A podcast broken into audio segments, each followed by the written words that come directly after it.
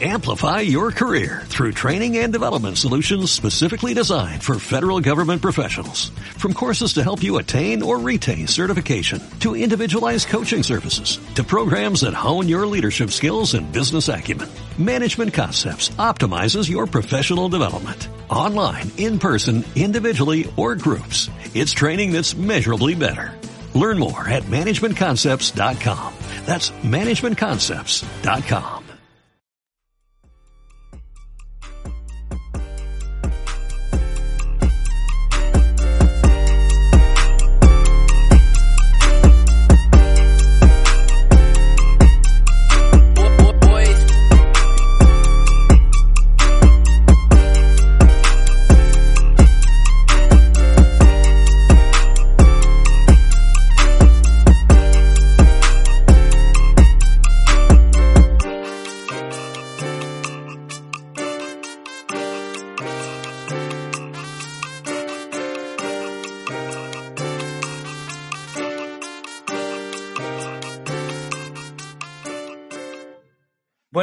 estamos en el podcast eh, tal como soy y nada, tenemos el privilegio de tener en este lugar, en esta hora, a Daniel Molina, así que estoy muy, eh, no sé, emocionado y expectante de lo que vamos a conversar hoy y agradecido, Daniel, de que puedas estar en este lugar, eh, es un privilegio y, y nada, harta, harto como te decía, estoy expectante de lo que vamos a conversar y, y, me gustaría que pudieras compartir un poquito para que te puedas presentar. Sí. Eh, bueno, primero agradecerte Jason por, por la oportunidad. Estoy súper contento de poder unirme a lo que estás haciendo. Eh, te bendigo porque sé que este podcast va a llegar a mucha gente. Eh, estamos en una era tecnológica y la tecnología nos va a permitir alcanzar a muchas personas. más de en vez de hacerlo presencial. Así que te felicito por esta iniciativa y feliz, feliz de, de poder unirme. Em, un poco de mí, no hablo mucho de mí, no me gusta hablar mucho de mí, pero un poco para que me conozcan. Eh, me llamo Daniel Molina, em, nací en Arica, em, mis papás fueron pastores, fueron porque mi papá ya falleció ya hace varios años y fueron pastores por 30 años casi, eh, junto a mi mamá. La idea de ellos era en realidad plantar iglesias, así que vivían plantando iglesias en diferentes ciudades del país, así que me tocó vivir en muchas ciudades, desde Arica, eh, Ovalle, La Serena, eh, Viña del Mar, en un montón de lugares, así que fui bastante nómade toda mi vida, así que no tengo problemas de adaptarme, gracias a Dios, a vivir en diferentes eh. lugares. Así que mm, eso fue muy bueno. Y luego em, ayudé a ellos en el ministerio y finalmente eh, terminé mis estudios. Yo soy profesor de inglés de profesión, em, hice algunos años de clase y luego em, Dios me dio la oportunidad de vivir seis años en Australia, así que ya llevo dos años de vuelta acá en, en Chile ayudando a las iglesias locales y mm, eso es un poco de mí. En, Australia estudié en el Hilson College, hice el programa completo y de ahí estudié en una universidad cristiana, eh, mi bachiller en teología, así que eh, fue súper una experiencia muy bonita. y estar de vuelta en el país para ayudar a otros pastores. En vez de quedarme allá, el Señor me ponía en mi corazón de volverme. No era fácil dejar un país como Australia, eh, una iglesia como Hilson, oh, pero el tema es, no es tu confort ni tu comodidad, el tema es servir al cuerpo de Cristo. Así que mm, ahí estamos y ya de vuelta, como te decía, en Chilito. Wow, buenísimo. Daniel, eh, mira, me gustaría que nos comentaras un poquito de, claro, tus padres son pastores y están, eh, como decías, eh, fueron pastores en diferentes ciudades y ¿Y cómo, cómo, eh, cómo es ese momento en el que tú comienzas a apasionarte por la iglesia? ¿En qué momento eh, tú te apasionas por la iglesia? Mira, eh, los últimos años antes de que mi papá falleciese por un tema de salud, me tocó trabajar de manera activa en la iglesia. Como él estaba muy enfermo y mi mamá preocupada de él, obviamente, me tocó asumir de una u otra manera el liderazgo de la iglesia. Eh, a, mi, a, mis, a mis 18, 19 años. O sea, eh, me tocó desde muy temprano eh, meterme en, en, y ponerme a nadar, digamos, en una piscina donde no sabía mucho qué hacer. no fue algo que yo quise, no fue algo que yo luché por, no, no, fue algo que me tocó, por decirlo de una manera, y, pero fue una experiencia muy bonita porque me permitió ver la necesidad de la iglesia y bueno, de ser una iglesia muy pequeñita, eh, en ese entonces, debido a la salud de mi papá en gran manera, eh, Dios bendijo a la iglesia de una manera increíble, o sea, en, en un año, quizás dos, pasamos de ser de dos jóvenes a ser 60 jóvenes y, hubo un rebrotar en la iglesia y empezó a llegar familia, empezó, y eso lo, hice, lo hizo Dios nomás, o sea, eso no, no es crédito para uno, es crédito para Dios, así que ahí yo creo, ahí como que me, me, apasionó un poco el tema de la iglesia, pero a la vez también vi un montón de cosas que mis papás tuvieron que sufrir previo en su ministerio anterior. Entonces, era, yo estaba a punto de ser parte, y de hecho, estaba parte de ser la, de la estadística de un montón de hijos de pastores que no quieren nada con el pastorado, no porque Dios sea malo, sino porque han visto a sus papás sufrir. Ellos no los ven como sus pastores, los ven como papás. Entonces muchas veces la iglesia es un poco eh, difícil y, em, y, de ahí, como te digo, eh, yo también estuve un tiempo alejado de la iglesia, por lo mismo. Y creo que en Australia Dios me, me cambió mucho la perspectiva de iglesia, la manera de pensar en la iglesia. Ah, y creo que eso fue una bendición de Dios, digamos, porque tenía un concepto bastante errado y antiguo. Y no digo que lo lo anterior sea malo, digo que es diferente simplemente. Entonces, creo que en Australia Dios me, me abrió el cerebro y vi un poco otra realidad y otra forma de hacer iglesia y de ver a la iglesia. Yes. Wow. Eh, claro, eh, realmente es importante lo que tú me dices porque hay un montón de hijos de pastores que, que quizás, eh, no sé, el hecho de, ver esa experiencia, como tú dices, con sus padres, les ha hecho desencantarse de la, de la iglesia en realidad. Y, y, yo creo que es muy importante eso. Y en la cultura en general, aquí en Chile, por lo general ocurre eso. Hay hijos de pastores que están desencantados y no, no quieren nada con la iglesia. Pero es, es muy importante lo que tú me dices. Y, wow, eh, buenísimo. Bueno, eh, como tú me decías, estudiaste en Hilson, el Hilson College. Yo creo que, bueno, el otro día conversamos con Roy y ese es uno de los, es uno de los quizás sueños de, de todo eh, joven cristiano, no sé, como el, el sueño de todo joven cristiano. Y, y buenísima, cuéntanos, ¿qué, ¿qué, tal esa experiencia? Yo, yo, yo creo que eh, la cultura Hilson, el liderazgo, tiene, yo creo que tiene que haber marcado algo en tu vida, porque creo que tiene mucho, mucho que entregar y, y me imagino esa experiencia, me gustaría que nos, nos comentaras un poquito acerca de eso. Eh, fue una experiencia bastante increíble en realidad. Em, yo no tenía ni por dónde llegar a Houston College, honestamente, porque eh, mi situación, mira, yo venía de Ovalle, o sea, nadie sabe dónde está Ovalle, muy poca gente probablemente. Eh, entonces,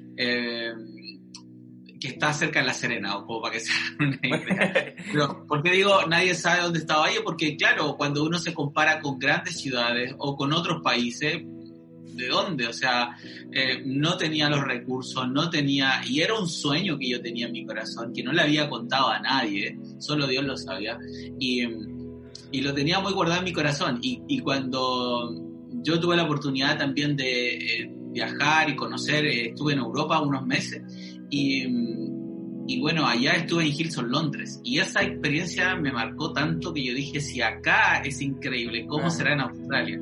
Y llegué a Chile eh, y el trabajo que me habían ofrecido no estaba, no me lo, se lo habían dado a otra persona. Eh, y, y, bueno, estaba el sueño en mi corazón de ir a Australia, pero no sabía cómo, no tenía trabajo, me había gastado mi ahorro en el viaje que había hecho, entonces, pero tengo una mamá que es guerrera de oración y es una mujer de verdad increíble, mi mamá, y me dijo, Daniel, vamos a orar por esto, y si es voluntad del Señor, Él lo va a hacer. Eh, y sabes que en meses ya tenía la oportunidad de, el Señor proveyó los recursos económicos, el Señor proveyó eh, tuve que hacer mi parte, obviamente, que es la parte técnica, la parte de postulación y todo eso, pero primero yo me iba a Australia por un año a ver el país, a conocerlo, a estar inmerso en una cultura anglo, digamos. Como profe de inglés, uno quiere estar, he estudiado cinco años en la universidad, lo único que uno quiere es aplicar lo que sabes en un país de habla inglesa, es lo más obvio, ¿no? Es lo mismo que si uno estudia ruso, portugués, lo que sea. Entonces, eh, mi sueño era llegar a Australia y ver la iglesia y, yo vengo escuchando de Hilson de hace del año del año 99, quizás del 98, eh, a lo mejor estoy súper eh, estoy súper viejo para varios lo que están escuchando, pero no importa.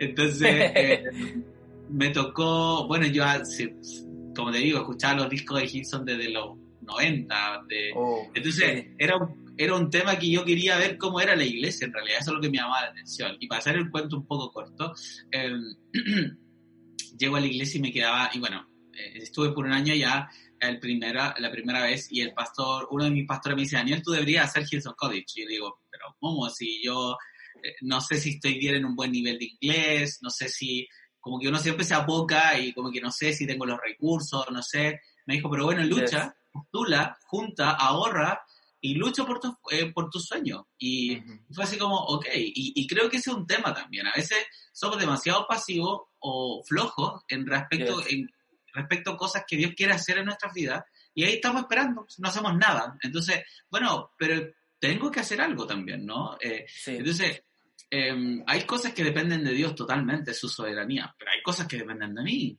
Entonces, oh. hay un tema que tenemos que hacer como, como cristianos y, bueno, volviendo un poco a la historia, eh, postulo y feliz quedé, para los dos o tres días me había llegado el correo de la notificación y bueno, fue una experiencia de verdad increíble. ¿Y por qué Hilson College es diferente a diferentes uh, institutos que hay en el mundo o a diferentes áreas o centros de estudio?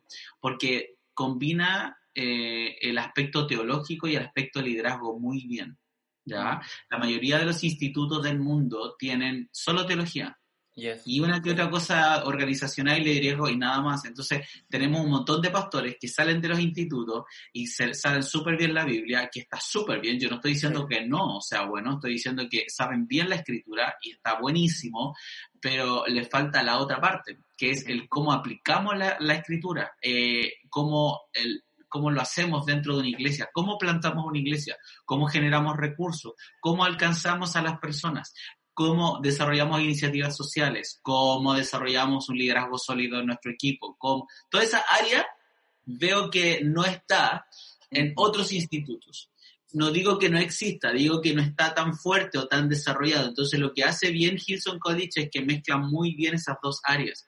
Por lo tanto, tienes un montón de pastores que salen o líderes que salen al, campo laboral o al, al ministerio, manejando un balance entre las dos áreas, lo teológico y el tema del liderazgo. Y lo que más me impresionó fue la cultura. La cultura de Hilson, la cultura es muy fuerte interna, de amor, de aceptación, de servicio, de liderazgo, de gracia, de, darte una oportunidad, de, creer en tu potencial. De, y eso viene de los pastores hacia abajo.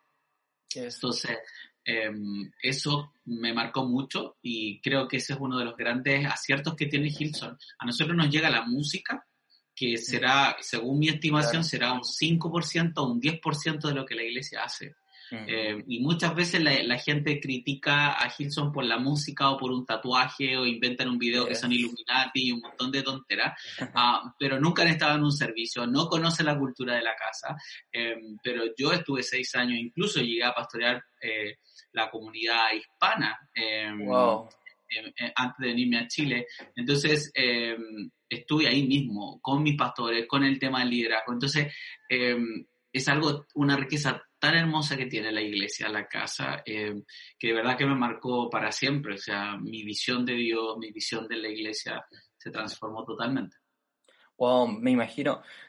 Eh, Roy me, comentaba la vez anterior que tuve la, la oportunidad de platicar con él que mm, una de, una de las cosas, eh, ¿cómo se llama? Uno de los principios de Hilson es que te dan esa, esa confianza para, mm. para poder liderar, te dan mucha confianza para liderar yo, y me gustaría quizás, bueno, yo sé que, como, bueno, me comentaste un poquito acerca de que antes de venirte de, comenzaste a pastorear eh, la, la, comunidad hispana.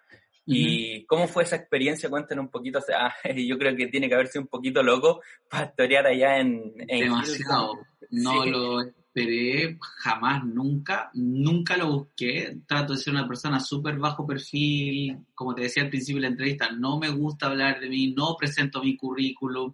No, la verdad es que no. Eh, pero y yo estaba así súper bien, digamos, haciendo ya mi último año de universidad allá, eh, un año súper intenso. Em, y mis pastores, parte de los pastores se acercan y me dicen, Daniel, tenemos esta necesidad. Llegan muchos latinos a nuestra iglesia, pero no se quedan porque no hablan inglés, porque vienen a estudiar a Australia inglés, entonces hablan solo español la mayoría.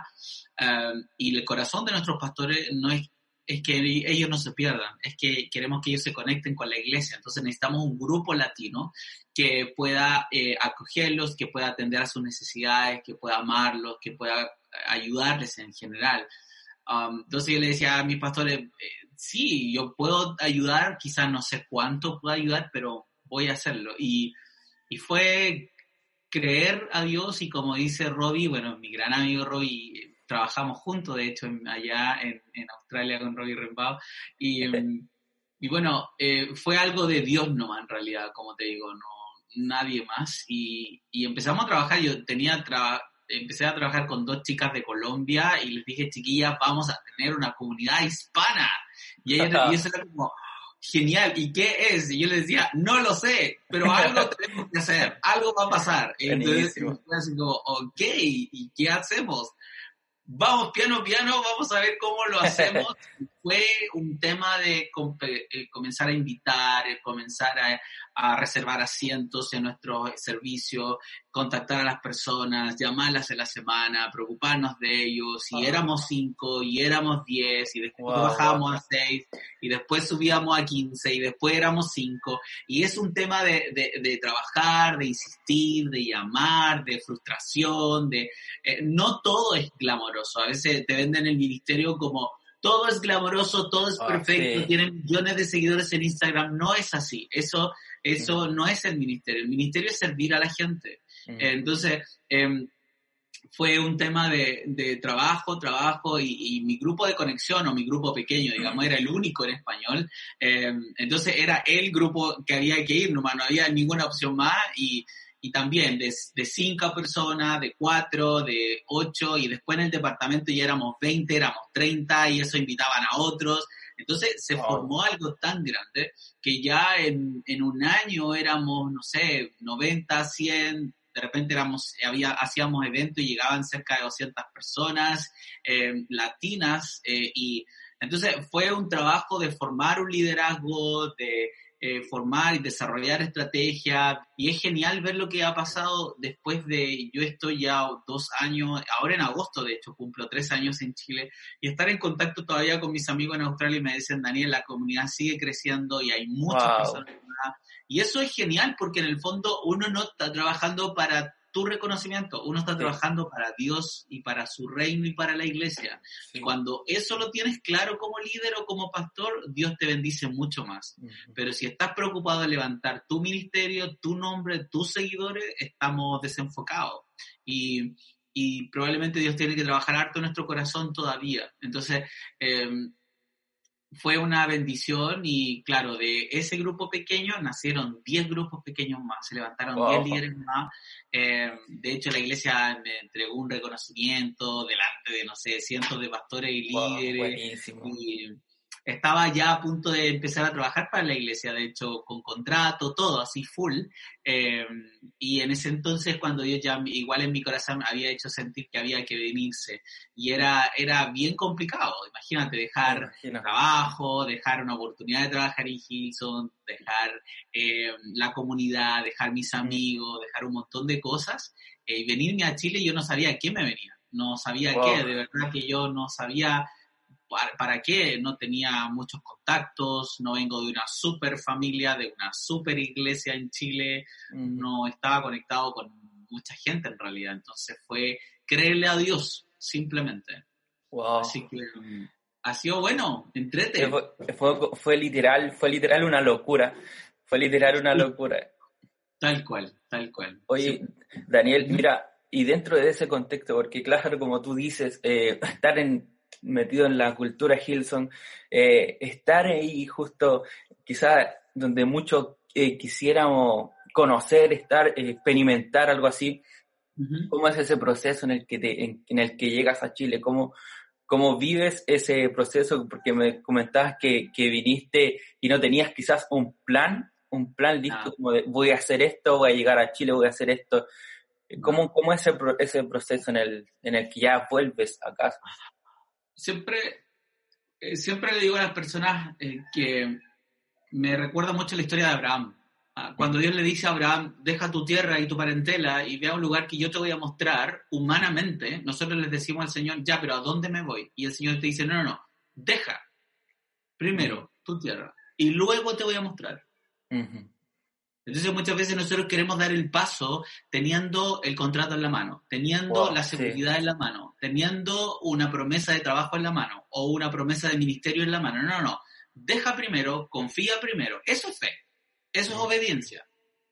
Entonces, eh, en mi caso era como, deja primero lo que tienes, pero Señor, es un sueño, o sea, en toda la vida eh, déjalo, porque te voy a dar otra cosa. Y no te voy a negar que el comienzo es difícil, en Chile. Para mí fue complicado acostumbrarme a la cultura, acostumbrarme nuevamente al lenguaje.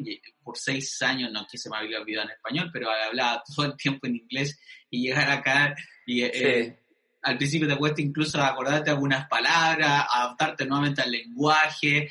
No tenía una iglesia donde llegar tampoco. Una amiga me decía, ya, pero ¿qué iglesia te contrató para venir? No tengo iglesia, no tengo nada. O sea, ni siquiera sé a lo que voy.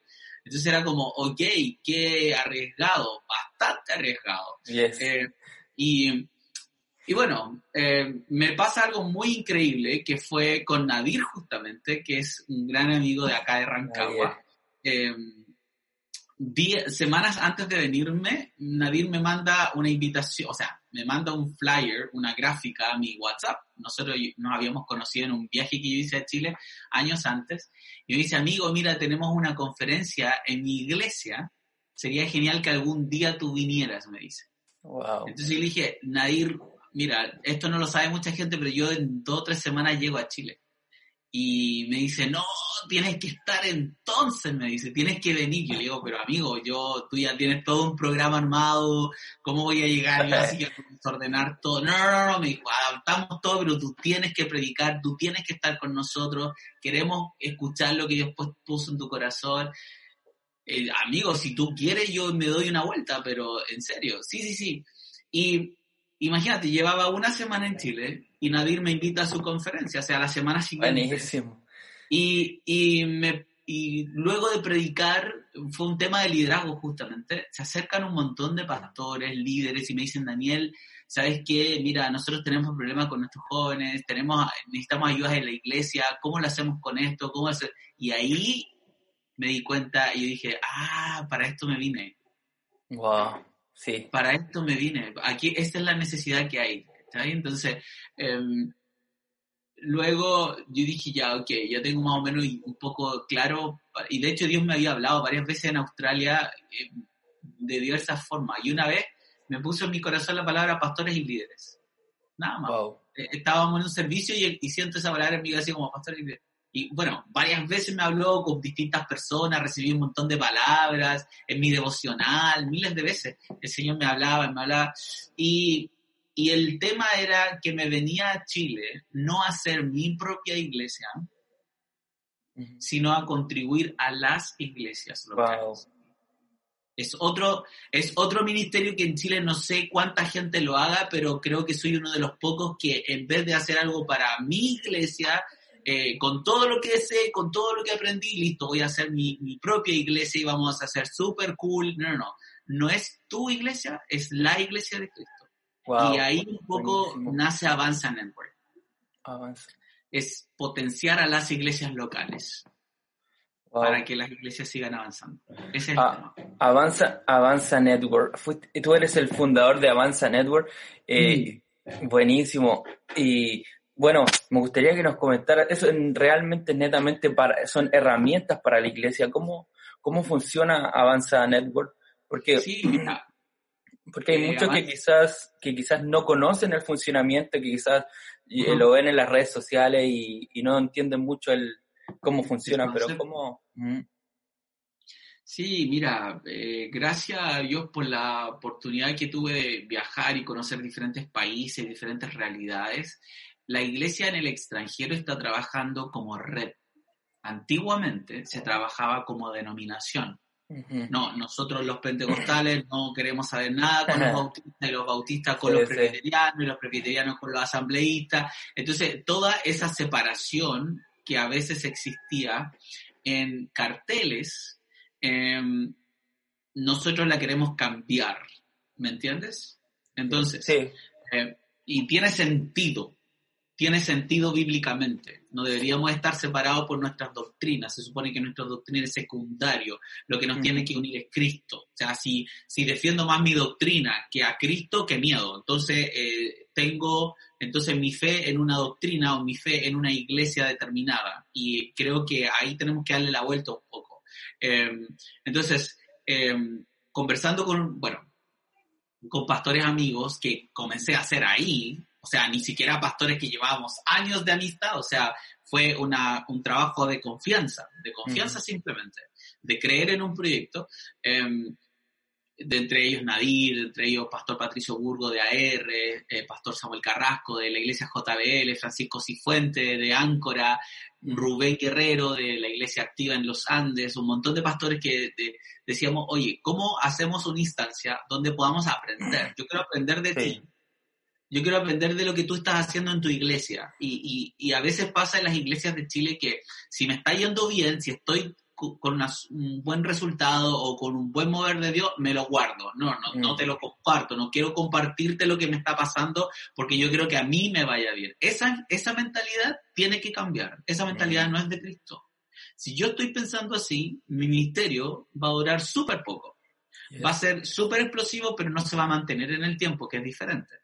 Entonces, ¿qué es lo que estamos haciendo en Avance Network? Cada dos meses nos juntábamos, bueno, hasta antes del estallido social y de la pandemia, nos juntábamos eh, cada dos meses y teníamos un entrenamiento eh, con pastores, con líderes, a veces solo pastores, porque son temas de liderazgo quizás macro, y a veces de servicio y, y con líderes incluidos, con desayuno gratuito, todo esto es gratis, o sea, ni ah. siquiera ni siquiera le estamos cobrando a la gente, no, no, lo hacemos por amor. Esto lo están financiando un montón de pastores que dicen, ¿sabes qué?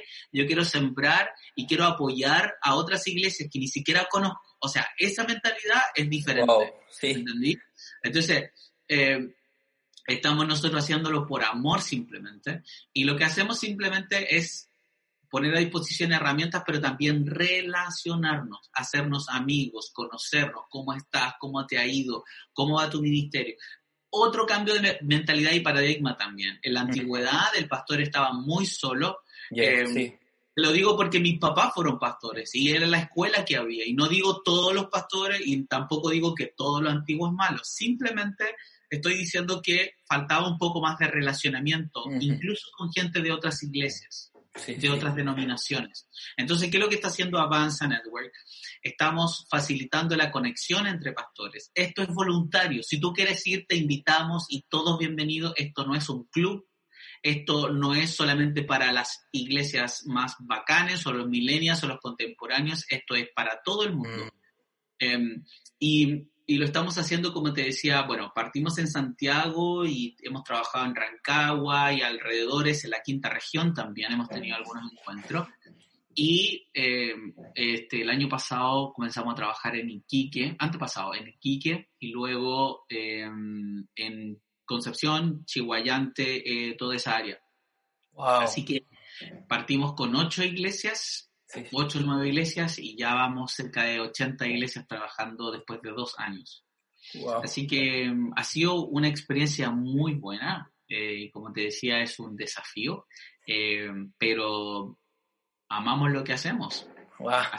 buenísimo, qué buenísimo.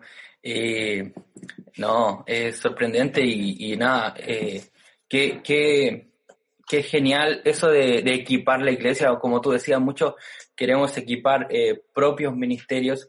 Eh, una mm. vez, eh, bueno, no sé si estuviste en, Eh, estuvo la, última vez predicando Andrés Speaker en Iglesia para Todos de... Eh, ah, sí, sí, Él escribió, él, eh, claro, dijo una frase que me marcó mucho, que somos un párrafo en la historia que Jesús está escribiendo. Esa frase me marcó y, realmente lo que estás haciendo es literal hacer eso porque estás equipando la iglesia, estás equipando eh, y estás haciendo un, párrafo en lo que Jesús está escribiendo la historia de la iglesia en Chile. Yo creo que, que realmente eh, buenísimo y, y no, eh, si, alguien está, si alguien está escuchando esto que, quiere aprender más, puede contactarse con Daniel, ¿verdad? Daniel. Sí, ¿sí? nos pueden ubicar en nuestra, bueno, nuestras redes sociales, nuestra página web, avanza.network www.avanza.network. Igual estamos eh, eh, mejorando la página en este último tiempo, estamos trabajando en eso. Eh, perdón.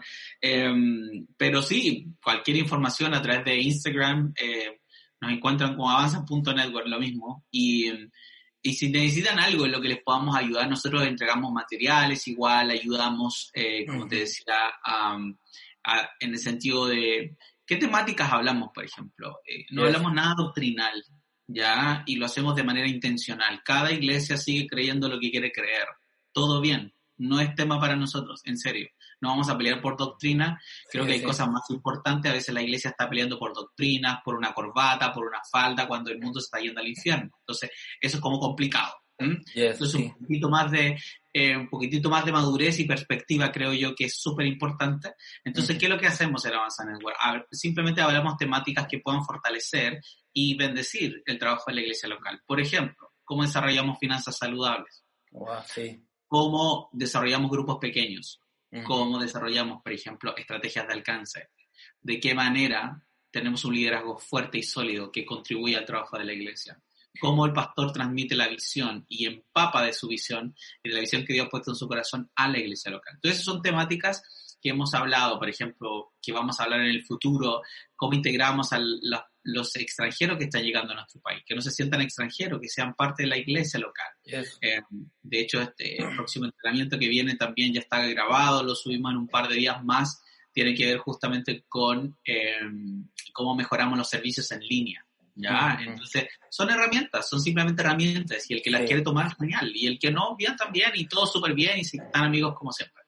Buenísimo. Eh, Daniel, eh, bueno, eh, hoy tú nos traes cinco, cinco herramientas, cinco principios para mejorar la iglesia de hoy en día. Me gustaría quizá entrar un poquito ya en, en ese tema y, y claro, fortalecer un poquito la iglesia, y más aún en este tiempo que que hacer iglesia hoy en día es, jugador. Realmente no es algo para lo que todos estaban preparados, para lo mm. que estábamos preparados. Nadie tenía como, el otro día nos reíamos con Roy porque nadie, tiene como un, manual que diga, wow, en caso de pandemia vamos a hacer esto, esto y esto. No, o sea, es el literal, estamos aprendiendo a hacer iglesia en, en medio de una pandemia.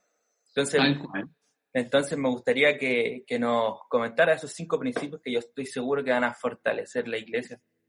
Sí, bueno, eh, hay muchos principios más, pero me gustaría enfocarme en cinco principios que pudieran bendecir o fortalecer la iglesia local.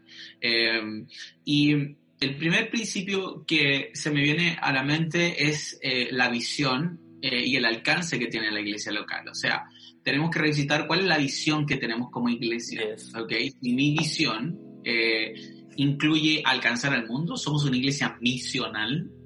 ¿O somos una iglesia simplemente que nos juntamos y nos mantenemos hasta que Cristo venga? Porque si es así, entonces estamos limitando el sacrificio de Cristo. Si es así, no estamos haciendo la pega que Jesús nos pidió, que es ir y predicar, ir y hacer discípulos. O sea, Vayan, ese es el enfoque, esa es la visión, ese es el corazón del Padre, reconciliar a la humanidad. Tan simple como eso. Entonces, eh, la iglesia tiene que volver a su misión. ¿Cuál es nuestra misión original? ¿Cuál es, y cómo, cuál es nuestro alcance? Eh, entonces, eh, es necesario que la iglesia se replantee eso. nuestra misión no es cantar canciones el fin de semana y escuchar una reflexión y estar en nuestras casas. Porque si creemos que es eso, entonces es bastante poco, es bastante, el sacrificio de Cristo fue bastante limitado entonces, pero me da la impresión que la iglesia tiene que replantear su visión. Nuestra visión es alcance, nuestra visión es transformar ciudades, nuestra visión es eh, alcanzar a los perdidos, es devolver la dignidad a la humanidad que la tiene perdida, es em, abrazar a los extranjeros, es, eh, todo eso es parte de la visión de la iglesia. Entonces, eh, tengo que pensar y ver cuál es nuestra visión y luego visión ¿ya? Eh, ¿Cuál es el sueño y cómo lo logramos en el fondo? ¿Cuál es lo que soñamos? ¿Qué es lo que soñamos y cómo lo alcanzamos? Visión y misión. Es básico, pero es súper importante, porque si no, ¿para qué tenemos iglesia? Claro. O, si no, ¿para qué nos juntamos? ¿Para qué hacemos transmisiones? Porque nuevamente, si hago esto para mí, para mi grupito, y no estoy pensando en un mundo que sufre, entonces Dios tiene que remover un poco mi conciencia y tiene que sacar mis velos, sacar mis filtros y ver la necesidad que hay. Hasta donde yo veo, el Jesús que tenemos es un Jesús que estaba presente en la necesidad de la gente. No veo un Jesús encerrado en un templo. Perdón si estoy quebrando muchos moldes en, lo que estoy diciendo. Estoy quizás alguno removiéndole un poco el piso, pero vamos a Cristo. Cristo es nuestro referente el referente no soy yo, no es eh, ningún otro pastor relevante, el referente es Cristo, punto final. Entonces, em, eso es lo que yo veo en Jesús. Eh, entonces, la visión de la iglesia es súper importante para la iglesia local. Segundo, el lenguaje, claro, tiene que ser muy preciso el lenguaje, cómo yo hablo, cómo yo transmito lo que quiero decir. Y parece algo súper tonto, súper poco espiritual, pero es tan esencial.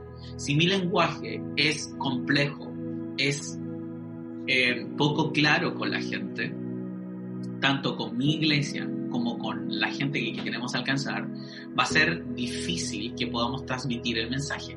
Tan simple como eso. Te doy un ejemplo. El otro día estaba conversando con unos amigos de Osorno y me decían que cuando yo iba a evangelizar, conversaban con las personas, obviamente en la calle, y un día se, se acercan a un señor y le dicen, Señor, usted ha escuchado lo que nosotros estamos predicando. Y este señor le dice, sí, lo que pasa es que ustedes, si yo escucho el evangélico, dijo, pero eh. el otro día me decían que querían casar a una novia con un cordero, entonces para mí es muy extraño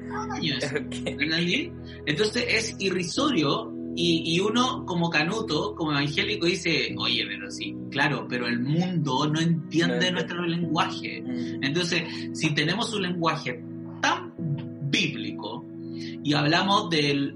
Yo he estado de repente en iglesia y cantamos un montón de canciones que tienen un código que nosotros entendamos que hay, entonces, eh, si voy a danzar como ahí, que el río, que el fuego, que todos son elementos súper simbólicos. Mm. Mira, ponte a pensar, cantamos canciones con vino, con fuego, con cordero, para mí es un asado.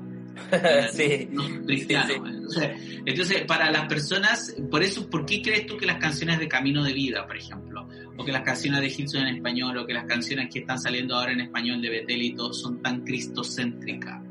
Porque el mundo tiene que conocer de Cristo. Mm. Cristo es lo que va a sacarte de tu adicción. Cristo es el que va a arreglar tu matrimonio. Cristo es el que va a perdonar tu pasado. Él es Cristo, Cristo. Entonces, la iglesia tiene que ser cristocéntrica y tenemos que en nuestro lenguaje, por favor, ser claros. Mm. Es esencial, o si no, voy a perder la oportunidad. ¿Sabes por qué es importante? Mira, Jesús fue un maestro de las comunicaciones maestro. Sí, sí. Estaba con pescadores y le dice, mira, eh, te voy a hacer pescador de hombres. ¿Me entiendes? sí. Ocupa lo que ellos entendían, ocupa mm. su contexto. Jesús viene y le dice a unos campesinos, el reino de los cielos es como una semilla de mostaza. Entonces, era lo que ellos conocían. ¿Me entiendes? Entonces, Jesús hace y comunica lo que tiene que decir porque lo hace de manera maestra, ocupando lo que la gente conocía, el lenguaje, tan básico, pero tan esencial. Los otros puntos que quizás nos pueden ayudar, ¿cómo estamos de tiempo? Tú me dices y yo termino, no hay problema. Vamos, ¿Todo bien? Sí, sí. ya me queda poquito. Eh, algo que es súper importante también es una cultura saludable dentro de la iglesia, vale decir que Nosotros como grupo humano tenemos que tener una cultura saludable. Todo grupo humano tiene una cultura. Es un, ¿Y qué es lo que es cultura? El diccionario de Cambridge lo define como los hábitos, los pensamientos, la tradición, el lenguaje de un grupo humano. Entonces, si yo en mi iglesia tengo una cultura tóxica, una cultura de crítica, una cultura chaquetera, una cultura mm. negativa, una cultura em, prejuiciosa, una cultura eh, exclusiva y no inclusiva, entonces no es mucho lo que vamos a poder lograr. Yes. ¿Cómo Dios va a enviar a más personas a ese tipo de iglesias? ¿Para qué? ¿Para que salgan heridas? ¿Para que sean otra, otro, otro descarriado más en la estadística? Mm. Entonces, tengo que asegurarme como pastor, como líder, de formar, de formar una cultura saludable, una cultura de inclusión. La cruz de Cristo alcanza para todos. Me guste o no, Cristo murió por todos. Mm. Tenga pelo verde, tenga, venga vestido de negro, con cadena, Cristo murió por todos. Mientras yo tenga prejuicios en mi corazón y no acepte al mundo, entonces Dios tiene que seguir trabajando en mi corazón. Porque hasta donde yo sé, Jesús murió por todos. Mm. Entonces, tengo que tener dentro de mi iglesia una cultura sin prejuicios, sin mala onda, sin eh, eh, críticas destructivas, sin cuchillazos por la espalda, sin pelambre, sin todo eso, y eso toma tiempo.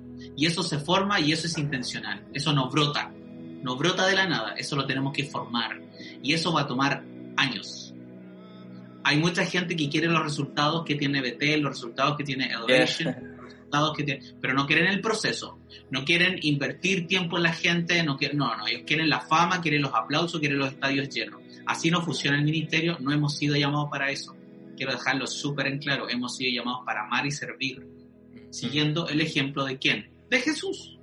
Volvemos a Cristo. Ahora, cultura saludable, cada iglesia tiene que formar su cultura saludable. Liderazgo, liderazgo súper importante a medida que la iglesia vaya creciendo, los pastores tienen que invertir tiempo en líderes y formar nuevos líderes.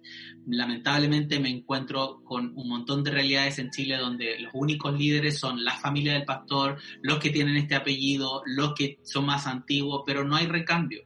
Bueno, ¿y qué va a pasar cuando esa gente se vaya de ciudad, se enferme, cuando esa persona ya no esté? ¿Nos quedamos sin liderazgo entonces? Entonces, yo como pastor tengo que dar la oportunidad de que se formen nuevos líderes. ¿Por qué? Porque a mayor equipo vamos a poder pastorear mejor la iglesia. Tan simple mm. como eso. Hay pastores que les cuesta soltar el poder, les cuesta soltar y dar oportunidades. Eh, no todos, obviamente, estoy diciendo, hay algunos pastores, ciertos pastores. Entonces, si yo no entreno, si yo no suelto un poco, si yo no doy oportunidades de crecimiento, si yo no creo en las personas, ¿cómo entonces Dios me va a dar más personas para pastorear? Entonces, esto es algo tan básico y tan lógico.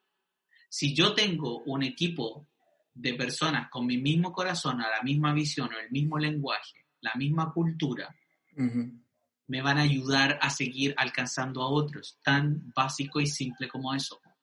Wow, sí. Pero si tengo a cuatro o cinco secuaces y solamente ellos dicen, hacen todo lo que yo digo, entonces no es bueno, no es el modelo que Cristo nos enseña. Cristo invirtió tiempo en sus discípulos, a pesar de que se equivocaron, Él invirtió tiempo. Y finalmente, em, estrategias, innovación, eh, también es parte de lo que la iglesia tiene que hacer. Obviamente, las estrategias y la innovación viene de la mano de la oración y del Espíritu Santo. La iglesia no es una empresa.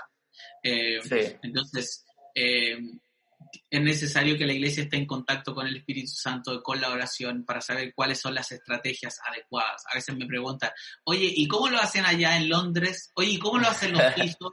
Oye, ¿y cómo lo hacen en Nueva Zelanda? Pero es que no estamos en Nueva Zelanda, estamos en mm. Valdivia, estamos en Arica, estamos en Calama. Entonces tengo que ver dónde estoy primero ya esto no es copiar y pegar, esto no es... tengo que identificar eh, cuál es, incluso el clima, la geografía, la posición, todas esas cosas tengo que considerar. Entonces, todo lo que son estrategias de alcance. Pero este es el punto y con esto estoy cerrando. La iglesia de Cristo ha hecho un montón de estrategias para evangelizar. Vamos a predicar a la calle, hacemos un punto evangelístico, una campaña, como le quieran llamar. El tema no es qué es lo que hacemos afuera. El tema es cuando llegue esa iglesia, esas personas a nuestra iglesia, ¿con qué se van a encontrar? Wow, sí. Boom. Boom. Eso, ese es el tema. ¿Con qué se va a encontrar la gente que llegue? ¿Con qué se va a encontrar tu compañero de trabajo? Tu primo, que nunca ha ido a la iglesia. ¿Con qué iglesia se van a encontrar? Wow, no, buenísimo. Buenísimo. Y, y qué, qué importante cada uno de estos puntos, la verdad. Como tú decías en un comienzo, eh, es un tema de, de incluir, de, de, de, volver a Jesús y porque Jesús murió por todos nosotros y me parece muy, muy bueno lo que tú, eh, lo que tú nos comentabas y es verdad eso, el tema de, de, tener un lenguaje más, eh, un lenguaje más inclusivo, por así decirlo, porque tenemos un montón de reglas, un montón de, de lenguaje, de código, palabras que realmente solamente la iglesia entiende y, y, a veces uno puede hablarle a, amigos acerca de Jesús y uno no entiende mucho que, que a, qué, a qué se refieren. Entonces, wow, buenísimo, ¿no? Me parece muy, muy bueno lo que acabas de, de decir yo, yo en realidad quiero hacerte una pregunta. Ajá. Una pregunta random que, que de, y acerca de esto de, liderazgo, porque yo encuentro que una de las cosas que dentro del liderazgo que es muy, que es difícil es, empapar a, los a los líderes, es cómo transmitir la visión, porque claro, a veces uno puede tomar en una reunión de líderes, tomar eh, la iniciativa y decir, vamos a hacer esto, vamos a hacer esto, esto, otro. Y claro, las personas sí escuchan, sí entienden, pero cuando llega el momento de ejecutar, es muy difícil que, que los líderes, que las personas que están, que están, claro, que tú, que tú estás liderando, se empapen de esa visión, se, la, hagan, la hagan suya y que, que luchen por esa visión. O sea, yo, yo encuentro que eso es una de las cosas más, una de las cosas más difíciles del liderazgo y, y me, me, gustaría quizás que nos compartieras cómo, cómo poder eh, eh, ayudar a que la iglesia y el liderazgo se empapen de una visión. Sí, em, mira, soñar no cuesta nada, dicen, eh, dice el dicho, ¿no? Y eso es lo bonito, que podemos soñar con Dios, ¿ya? Eh, y la visión que Dios ha puesto en el corazón de los pastores o de los líderes. Usualmente nosotros como líderes, y, lo, yo llevo a nivel liderazgo primero, yo no tengo mi propia visión mm. como de la iglesia. Se supone que yo como líder debo eh, apoyar la visión que Dios ha puesto en el corazón de nuestros pastores. Ellos fueron los llamados para eh, el trabajo de la iglesia. ¿Ya? Eh, con esto no estoy diciendo que tú no puedas soñar o que Dios no te haya dado una visión, te estoy diciendo que si estás bajo su gestión o en el trabajo y eres parte de un equipo de liderazgo, yo no me mando solo. Yo tengo que honrar lo que mis pastores confiaron en mí y tengo que apoyar a la visión de mis pastores. ¿ya? A nivel pastoral ahora, la responsabilidad mía como pastor es como tú bien dices, empapar a los líderes que me acompañan para que juntos podamos lograr cosas. Y el empapar a otros, primero, vamos a Cristo de nuevo. ¿Entendí? No, no estoy citando ni a Pablo, ni a Moisés, Cristo. ¿ya? Todos tienen validez, podemos aprender del liderazgo de Pablo y de Moisés, pero al final del día Cristo es un buen referente, creo que es el mejor. Y Cristo primero invirtió tiempo o sea, Cristo no estuvo de pasada, vino un fin de semana, entonces así como que, oye, estoy, dejé, la casa de mi padre un poco, no, no, invirtió tiempo y en, la, en sus líderes, en sus discípulos, por decirlo así, em, Cristo invirtió tiempo, fueron tres años y medio de, instrucción, de, de, perdonarlos, de escucharlos, de aclarar, de alinear. Entonces, lo primero es invertir tiempo. O sea, si yo creo que voy a empapar a mi gente con una reunión de líderes una vez al mes, entonces tengo que replantear porque mínimo, yo como pastor debería estarme juntando con mi equipo cada dos semanas, mínimo. Por lo menos, esto es la parte práctica, ya no estoy hablando de teoría. mínimo una vez a la semana o cada dos semanas tengo que estar recordándole a mi, a mi equipo por qué hacemos lo que hacemos. ¿De qué manera lo vamos a hacer? ¿Qué pasa si no lo hacemos? Todas esas cosas yo soy responsable como pastor de comunicar. Ahora, dentro del punto de vista práctico, el tiempo, cada cuánto lo voy a hacer. Segundo, la forma en que lo voy a hacer. No todo puede ser verbal, tengo que ocupar también elementos diferentes. Un video, una canción, una palabra, un invitado, eh, algo. Tengo que ser creativo también. ¿ya? Entonces, tengo que eh, transmitir mi visión de diferentes maneras. Nosotros en, en Australia tenemos el Vision Sunday, que es el día de visión, el domingo de visión para el año usualmente es en febrero. Y Vision Sunday se ocupan miles de elementos visuales para que la gente entienda de qué se trata este año la visión de la iglesia. Entonces, hay presentaciones artísticas, hay poleras, hay eh, slogans, hay canciones, hay muchas de las canciones que el mundo se canta parten del Vision Sunday. Y eso te muestra que los líderes están, los cantantes y todos los que sirven en la iglesia están alineados a la visión de los pastores. Yo no me mando solo.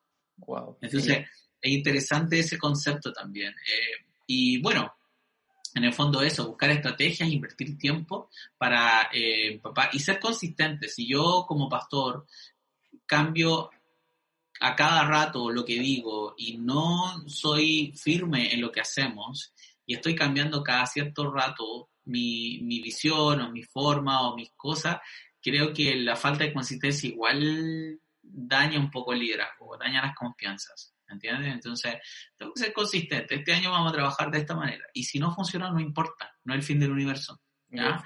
Eh, y hay algo súper importante dentro de los liderazgos, eh, la palabra flexibilidad. ¿ya? Me gusta lo que dice Rick Warren en uno de sus libros, que la iglesia tiene todo el permiso de probar todas las estrategias necesarias para alcanzar la gran comisión, para lograr lo que Dios ah, eh, nos está pidiendo. Entonces, a veces somos súper cerrados y, y, eso limita lo que quiere hacer. Si hay algo que no funcionó, no funcionó. No importa.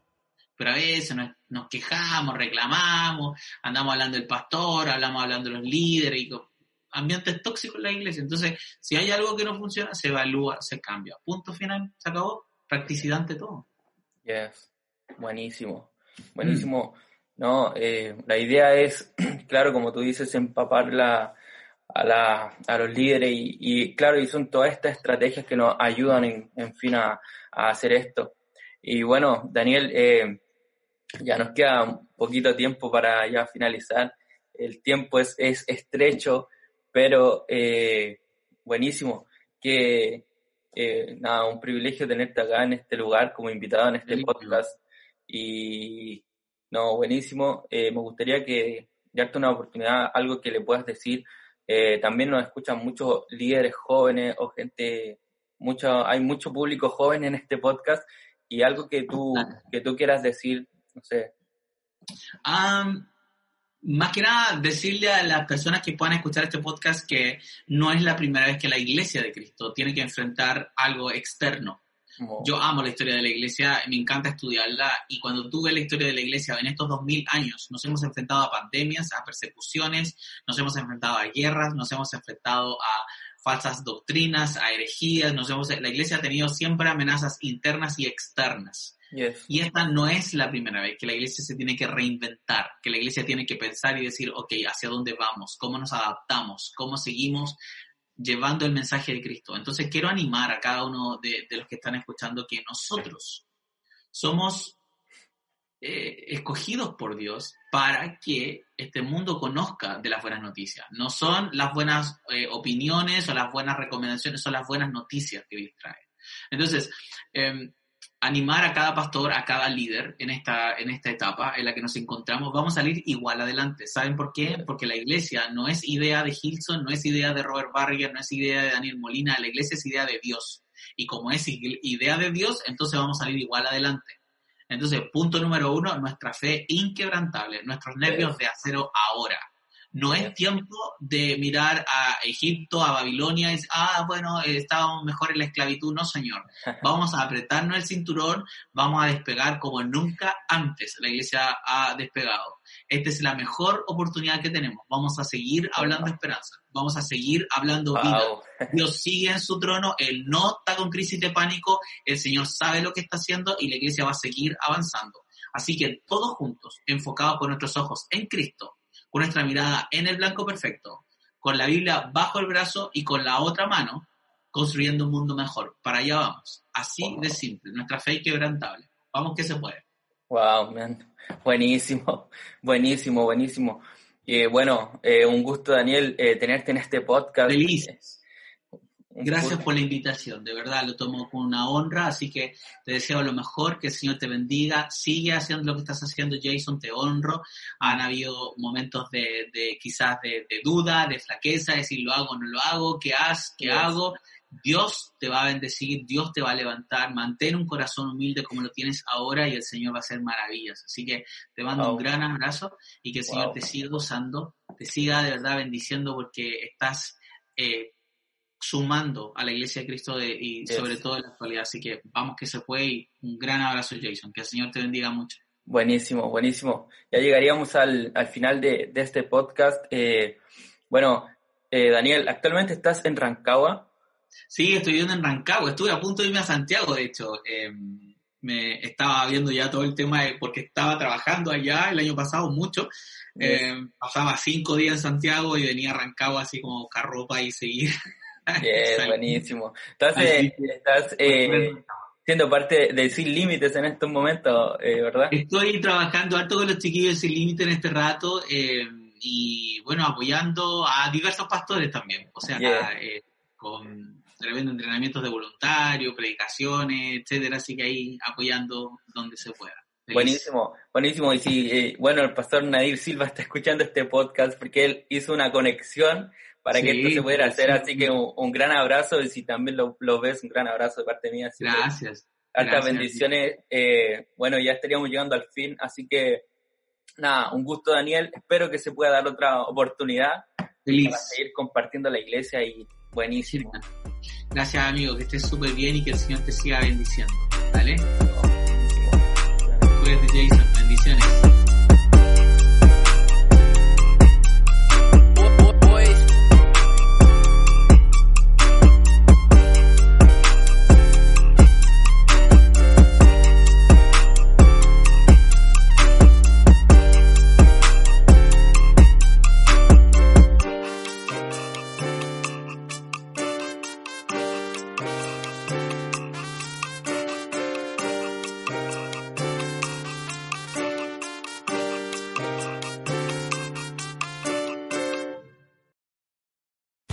Amplify your career through training and development solutions specifically designed for federal government professionals. From courses to help you attain or retain certification, to individualized coaching services, to programs that hone your leadership skills and business acumen, Management Concepts optimizes your professional development. Online, in person, individually, or groups. It's training that's measurably better. Learn more at managementconcepts.com. That's managementconcepts.com.